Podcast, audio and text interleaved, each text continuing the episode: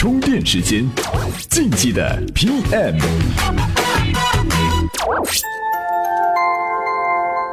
干成了才叫事儿，伟大的都是熬出来的。大家好，欢迎收听晋级的 PM。说起来啊，产品经理真是挺辛苦的，除了要练功做禅、研究用户体验以外啊，还得和写代码的、做设计的、搞运营的、做市场的这一大堆人打交道。前两类呢算是艺术家，自然啊都带点艺术家特有的奇葩气质。第一类人又是和产品经理打交道的人里边最聪明的。一个不小心，没准啊就被程序员们划入白痴族群，成了茶余饭后鄙视的对象。那么，产品经理啊，究竟要懂哪些技术，才能优雅的和程序员们打交道呢？产品经理技术进阶系列节目第一期，我们来给各位产品经理说一说同步、异步和回调这三个东西是怎么回事儿。大家好，我是给产品经理讲技术公众号的作者，非常高兴在充电时间和大家一起分享我的文章，欢迎大家来关注我们的公众号。有一天，你找到公司刚来的程序员小 T，跟他说啊，我们要加个需求，你放下手里的事情，优先支持，我们会一直等你做完再离开。小 T 微笑着答应了，眼角却划过一丝不易察觉的杀机。不过呀，在了解了同步、异步和回调之后，就不是这个情况了。世界上所有的事情啊，大致可以分为同步去做和异步去做两种。你打电话去订酒店，电话另一边的工作人员啊，需要查一下他们的管理系统，才能告诉你有没有房间。这个时候你有两种选择：一种是不挂电话，一直等，直到工作人员结束为止，这是同步的；另一种啊，是工作人员问到你的联系方式就挂断了电话。等他们查到之后再通知你，这就是异步。这时候呢，你可以干点别的事，比如把机票也给订了。同步和异步的区别就在于，在下达了执行任务的命令以后，是要等到执行完成以后才能得到结果呢，还是马上就知道结果？计算机的世界也是如此，我们写的代码是交给 CPU 去执行的，在这个过程中啊，面临的是让 CPU 同步执行呢，还是异步执行的选择。比如我写一个 App。它可以帮你下载网络上的一个文件。当你输入了一个文件的网址，按下下载按钮的一瞬间，CPU 就收到了一个下载文件的任务。我们先想象一下同步执行是什么情况：CPU 立刻停掉了手头的事情，包括绘制界面、对用户点击做出响应等等，倾尽全力去帮你下载文件。但是这时候你会发现，你的屏幕再也没有回应了，整个系统就像死了一样。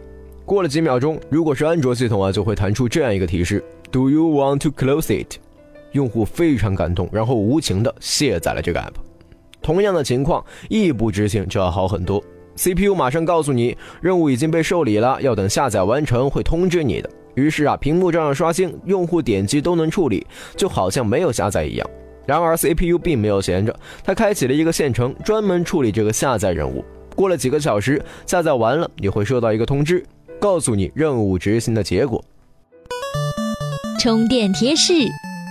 刚才我们提到了一个新名词“线程”，其实还有个和它挺相近的名词叫“进程”。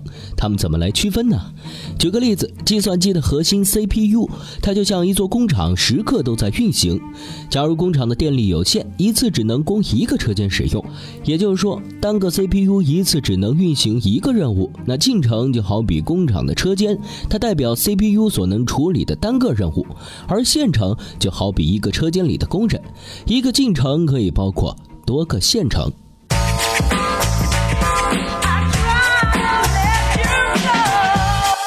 欢迎回来，我们说到同样的情况，异步执行要比同步执行好很多，但是这不是总是成立的。一般情况，计算机通过多线程来实现同步。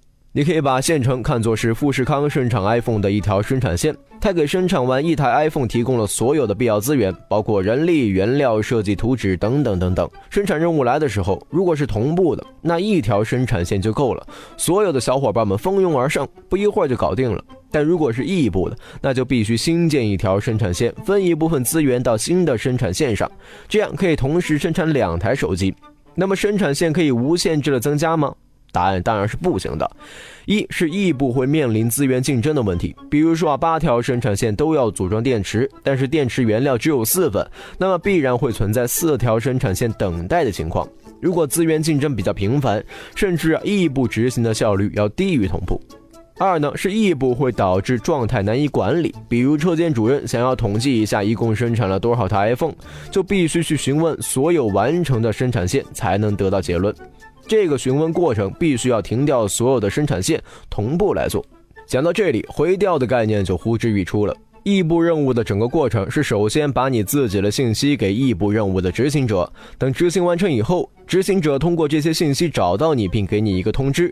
刚才的例子，你把自己的联系方式给了酒店的工作人员，叫做注册。工作人员完成任务以后联系你，叫做回调。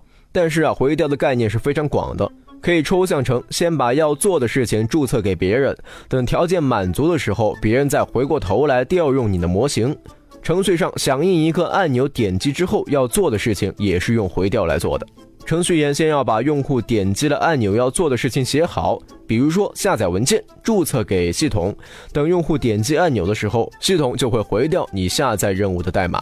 回到节目一开始，了解了同步、异步和回调之后，你会这样给小 T 说：“我们要加一个需求，你抽一下时间，等你做完了记得通知我。”小 T 欣然接受，眼里闪过了理解万岁的泪光。结果啊，一回头就把这事儿忘了。说到用户需求，互联网公司里的大老板也有自己的一些看法。充电语录：必胜这个人，光说名字很多人都不知道，不过他真是干了几件挺了不起的事儿。二零零八年，他创办乐淘网，只用一天就获得了两百万美元的初始投资。而在这之前，他的身份是百度市场总监和总经理助理，用三年时间把一个默默无闻的百度打造成了互联网的头牌。就这么个人，他对用户体验会怎么看呢？不也在抱怨，也在我微博上骂我说你不替我着想。其实我真的替他着想了。我说你鞋子穿不合适，退回来，运费我都掏了。我说难道还让我派人去你家取吗？我后来想想，他真的需要我派人去他家取，真的，因为他上班也忙啊，他不能等我的快递员每天去拿啊，对，对不对？嗯，所以说这确实真的是用户的需要。我有时候太本位意识了，我就认为我为你做的很多了，其实不是的，其实因为什么呢？叫做百货应百客，每一个客人，无论是你卖鞋还是我以前做搜索引擎的，他面对的都是他想期待的东西，他未知呢会带来一种恐惧。未知代表恐惧，恐惧之后它会带来个不满。说了必胜，我们再来说一个人，连线的创始主编凯文·凯利。充电时间今日关键词：必然。凯文·凯利对当代互联网人的启发真的挺大的。他在《失控》中说，要用生物学而不是机械学的角度看待这个世界。在《科技想要什么》中说。科技本身就是一个生命体，而在《必然》这本书中，他又介绍了新物种的基因特征、所思所想、行为规则和未来走向。换句话说，他预言了未来三十年哪些领域会出现重大的财富机会。产品经理都应该好好的读一下这本书。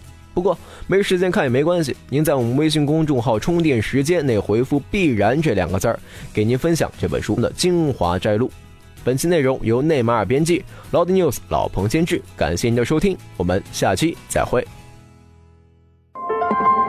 充电时间，你的随身商学院。